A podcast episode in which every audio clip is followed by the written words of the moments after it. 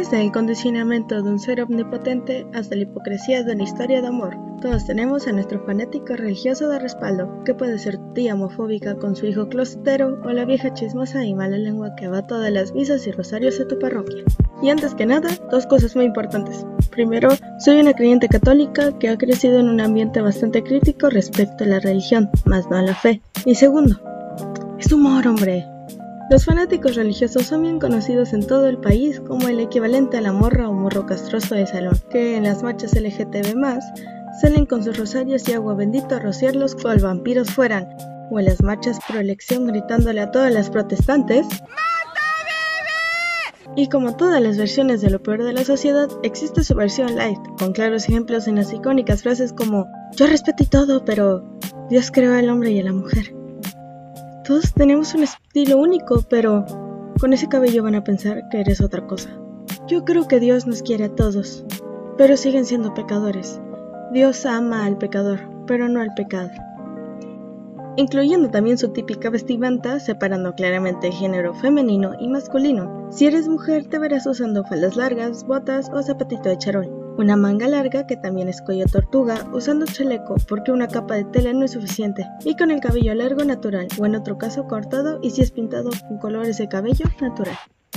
Si eres hombre, tu pantalón de vestir, una camisa blanca de tela delgadita, porque lo usas muy seguido, y un par de zapatos será indispensable, obviamente sin ningún color femenino porque... ¿Qué maricón sería eso, no? Claro, si eres joven siempre puedes optar por pantalones de mezclilla, un par de tenis y tu confiable playera de tu retiro espiritual de este año, o de colores sólidos, y acaso una playera con una frase motivacional, que abro paréntesis, yo también ocupado ese outfit espiritual de vez en cuando.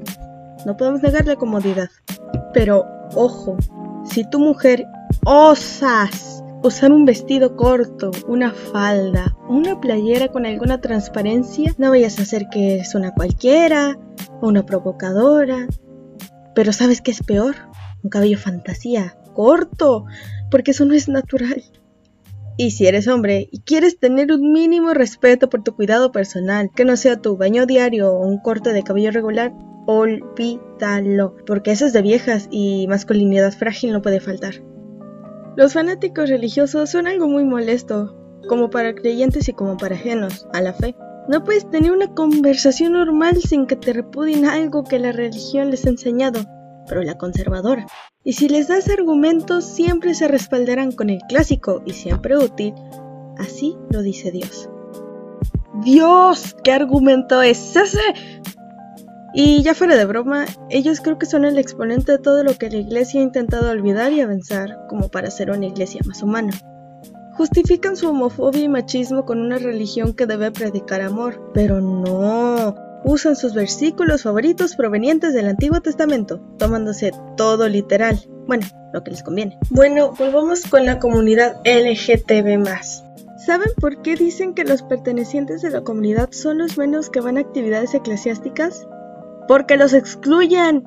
Si se van a confesar y tan solo mencionan su sexualidad o identidad de género, los tachan de promiscuos, no les permiten la comunión por según vivir en pecado. O sea, como creyente, eso para mí es horrible, les niegan el alimento divino y aunque estén llenos de fe y sepan expresar ese amor de Dios, no los dejan estar en los retiros o grupos juveniles porque no vaya a ser que se quiera echar a uno de los chavos. Sí, claro, Aguas el sacerdote que ya ha sido transferido varias veces a barras varias parroquias por acusaciones sospechosas, ¿no sea peligroso?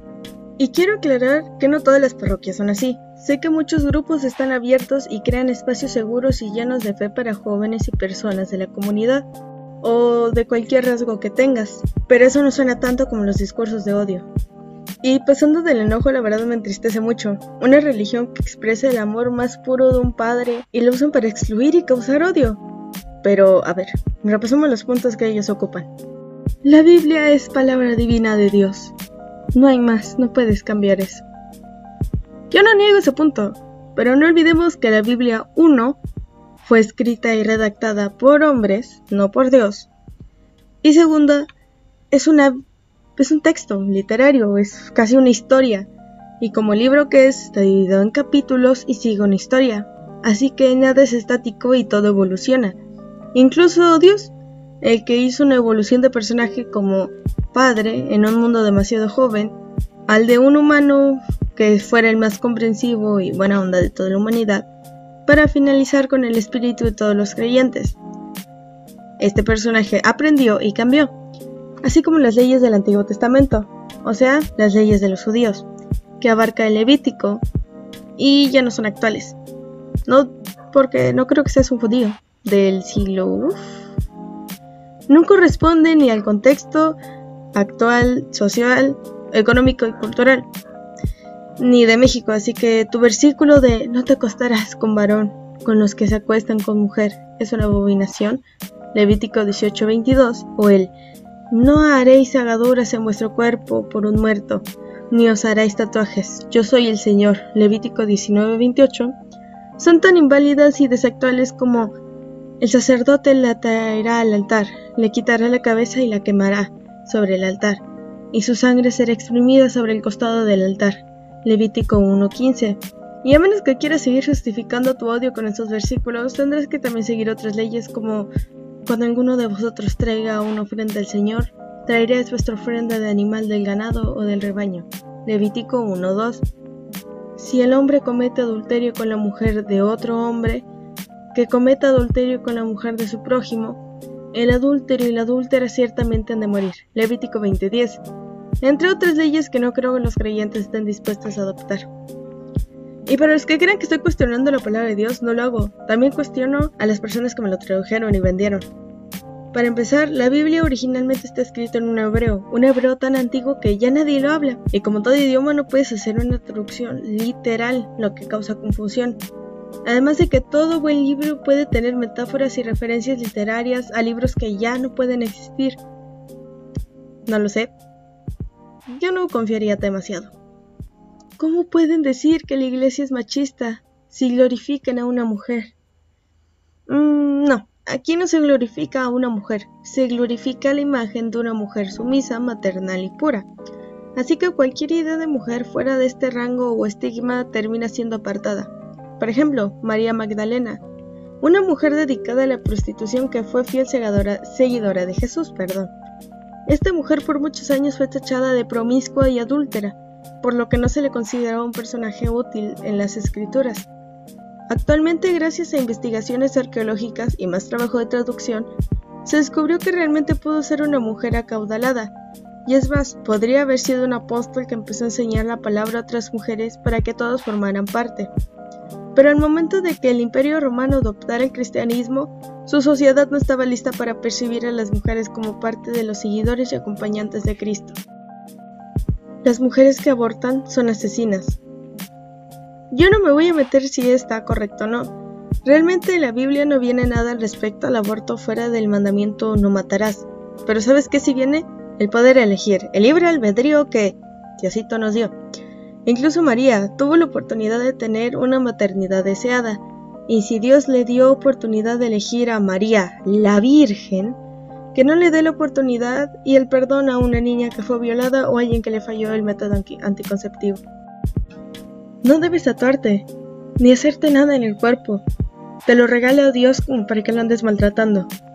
Esto en la manera pasivo-agresivo podrían decirte que es un templo y como un templo, ¿cómo podría estar pintarrajeado?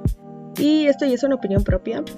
Dios te regaló este cuerpo, barra templo, para que primero lo cuides. Eso significa que hagas ejercicio, te mantengas saludable, esté todo en equilibrio y no lo lleves al límite. Así que querido, mi cuerpo ejercitado, pleno y si no delgado, al menos sano, es un templo muchísimo más cuidado que tu cuerpo con diabetes y con muy poca salud. Y segundo, como yo ya lo he dicho, es tuyo. No creo que Dios nos haya mandado solo orarle, nos mandó a vivir la felicidad y el amor que Él quiere expresar. Y con tu cuerpo, disfruta todo lo que tengas que disfrutar, vive todas las sensaciones, siempre que seas responsable, y sobre todas las cosas, si pintarte tu cabello rosa pastel, hacerte tantos piercings que no puedas evitar sonar como llavero, y ponerte tantos tatuajes como historias y anécdotas que tengas, te hace feliz, mira, Dios también se podrá feliz. Porque sabe que estás haciendo lo que Él te mandó, ser feliz y esparcir esa felicidad. Podría seguir, pero no quiero causarme un paro al corazón por la frustración.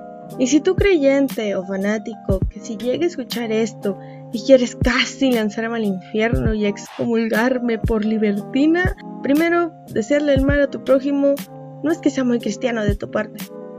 Y segundo, soy una hija de Dios, un derecho que me gané de nacida y bautizada, que ningún poder humano podrá deshacer. ¿Sabes por qué? Porque mi fe no está basada en cuántos rosarios me echo o cuántas veces me he ido a confesar, o si escucho todas las mañanas el Evangelio del día. Se basa en el amor que predico en su nombre y mis acciones, así como mi espiritualidad se alimenta de mis acciones apostólicas. Y esto aplica para todos los creyentes. No importa cuántas veces ayudes a leer la palabra, si la usas para chantajear y violentar a los demás. No importa si eres catequista desde hace 15 años, si no visualizas maneras de innovar la enseñanza y creas niños que excluyen porque es lo que se les enseñó. No me va a importar si serás seminarista si tu espíritu está envenenado. No me importará si eres sacerdote y usas tu posición de autoridad para excluir creyentes diversos que tienen más fe que tus fanáticos que se sientan todos los domingos en la iglesia más por compromiso que por devoción. Pero no se preocupen. Sé que aún están por ahí los creyentes, coordinadores, hermanos, hermanas, sacerdotes, servidores en general, que enseñan y predican con amor, porque, ¿sabes? Ellos aún no se les olvida el mandamiento más importante que Jesús, Dios Hijo, nos dio antes de partir al cielo. Amarás a los demás como te amas a ti mismo. Mateo 22, 36 al 40. Son lo que hace que aún tenga fe en este mundo de la religión. Así que ya saben, amiguitos, si tu fanático religioso de cabecera empieza a decir sus cosas, siempre le puedes decir, que tampoco te tienes que amar y odiar para no querer a tu prójimo. Y ya, das la vuelta y sigue siendo ese ejemplo de amor que tanto me encanta. Muchas gracias por llegar al final de este podcast. Si eres creyente que comparte esta opinión, porque eso es muchachos, una opinión, más o menos argumentada de una joven creyente crítica, compártelo para que más gente lo conozca. Si eres ateo, creo que tú también eres crítico con los puntos que toco, así que compártelo. Y si usted se identificó como fanático y quiere cambiar esas actitudes, es libre de investigar y ser mejor persona. Pero si usted, fanático aterrado a sus ideas, se ofendió, está en todo su derecho de irse a ignorar este video. Pero no se preocupe, la va a recordar, siempre en su conciencia, en su silencio mientras ora por compromiso y no tanto por amor. Eso es todo, y recuerda, tu oración hecha con amor vale más que sus rosarios dichos con miedo y obligación. No olvides tomar agua y lo más importante, quédate en casa.